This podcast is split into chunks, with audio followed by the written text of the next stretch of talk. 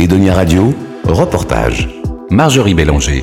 La Maison des Écritures a élu domicile dans le parc Franck Delmas à La Rochelle. La villa Fort-Louis a été construite à la fin du 19e siècle et était en rénovation depuis 2016.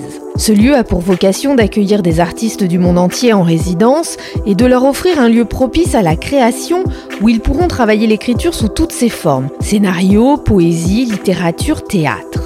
Édouard Morneau, directeur de la Maison des Écritures, nous explique son fonctionnement. Nous, on travaille toujours déjà en relation avec un partenaire, donc un festival, une autre institution, une fondation, un autre artiste. Donc à partir de ça, on crée un, budget et puis euh, qui permet effectivement à l'artiste d'être transporté, euh, d'être nourri et, de, faire son travail d'artiste, donc d'être rémunéré. Il a une bourse effectivement, comme à, la Villa Médicis, plus modeste, mais tout de même.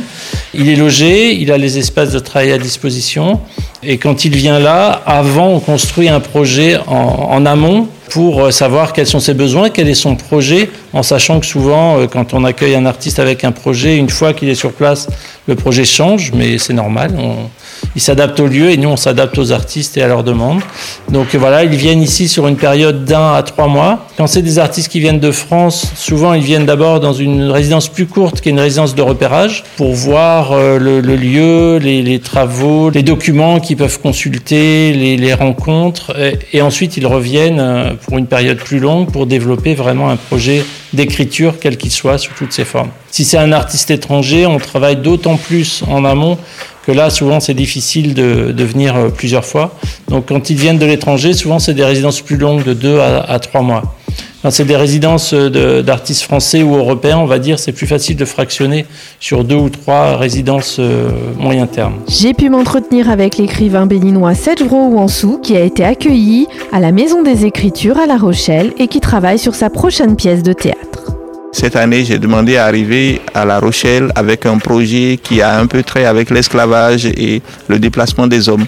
Donc voilà, là je vais, je suis en train d'écrire, je sors, je vais rencontrer des, choses, je vais voir la ville, je vais faire un tour à la bibliothèque municipale, je vais aussi visiter le musée.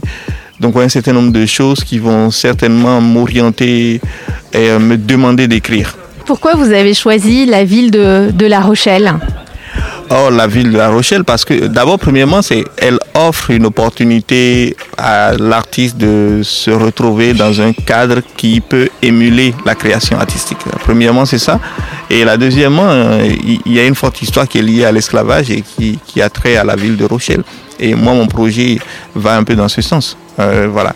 Comme la plupart des auteurs qui arrivent ont souvent un projet qui, qui a un lien, une rencontre avec euh, la ville. Est-ce que vous pouvez nous parler un peu de vos, habitudes d'écriture? Est-ce que vous êtes quelqu'un qui va écrire la nuit qui, On a souvent le, fantasme un peu de l'écrivain euh, qui écrit la nuit, qui vit euh, à l'inverse euh, de la majorité des gens? Donc pour moi, c'est pas du tout, c'est même loin du fantasme. J'écris comme ça. J'écris de 0 heure à 6 heures. Et je ne me suis pas, je ne me suis pas donné comme défi de le faire. C'est arrivé comme ça un peu comme par, par contrainte de l'être. Et, donc, je, les journées, je lis, euh, je sors, j'échange avec les gens, je fais plein de choses. Et par contre, les nuits, c'est quasi impossible de dormir si euh, j'ai pas écrit. Donc euh, voilà. Et je pense que la nuit renferme quelque chose de particulier. C'est un calme un peu singulier qu'on rencontre la nuit. Et là, quand je dis calme, je ne parle pas seulement des bruits, en fait, mais je parle de...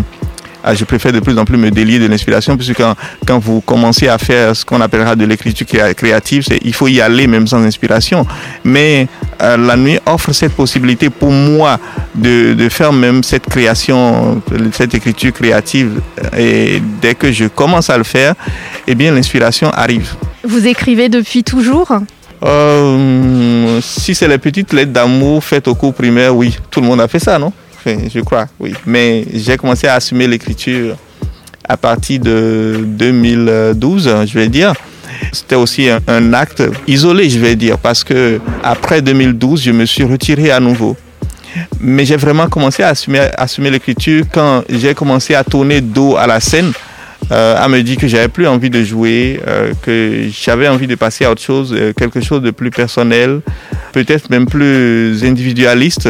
Alors je travaille beaucoup sur la relation entre l'humain et le territoire. Et en avançant, on se rend compte que le territoire n'est pas qu'un espace géographique, c'est aussi des endroits affectifs.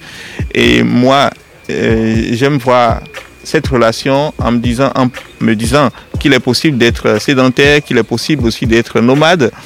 On ne sait pas vraiment qui appartient à quoi. En fait, est-ce que c'est le territoire qui appartient à l'humain ou C'est la carte n'est pas le territoire. Ah non, ça c'est clair. C'est ça c'est un postulat dépassé pour moi depuis. mais là, je parle beaucoup plus de, de la possession, de la propriété.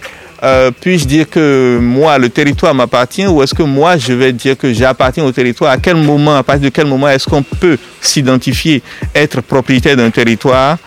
Et euh, après, quand on s'est identifié propriétaire d'un territoire, quelles sont les conséquences qui en découlent? Est-ce qu'on va pousser les autres hors de ce territoire? Est-ce qu'on va accepter la cohabitation?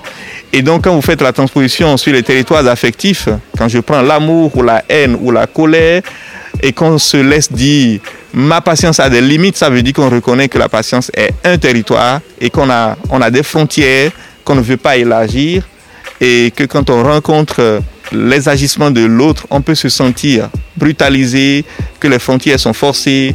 Et donc je suis dans, dans, dans cette thématique-là. La Maison des Écritures, c'est aussi un lieu ouvert à tous avec une programmation culturelle, des lectures publiques, des ateliers ou tout simplement un endroit propice à la lecture. edoniaradio.fr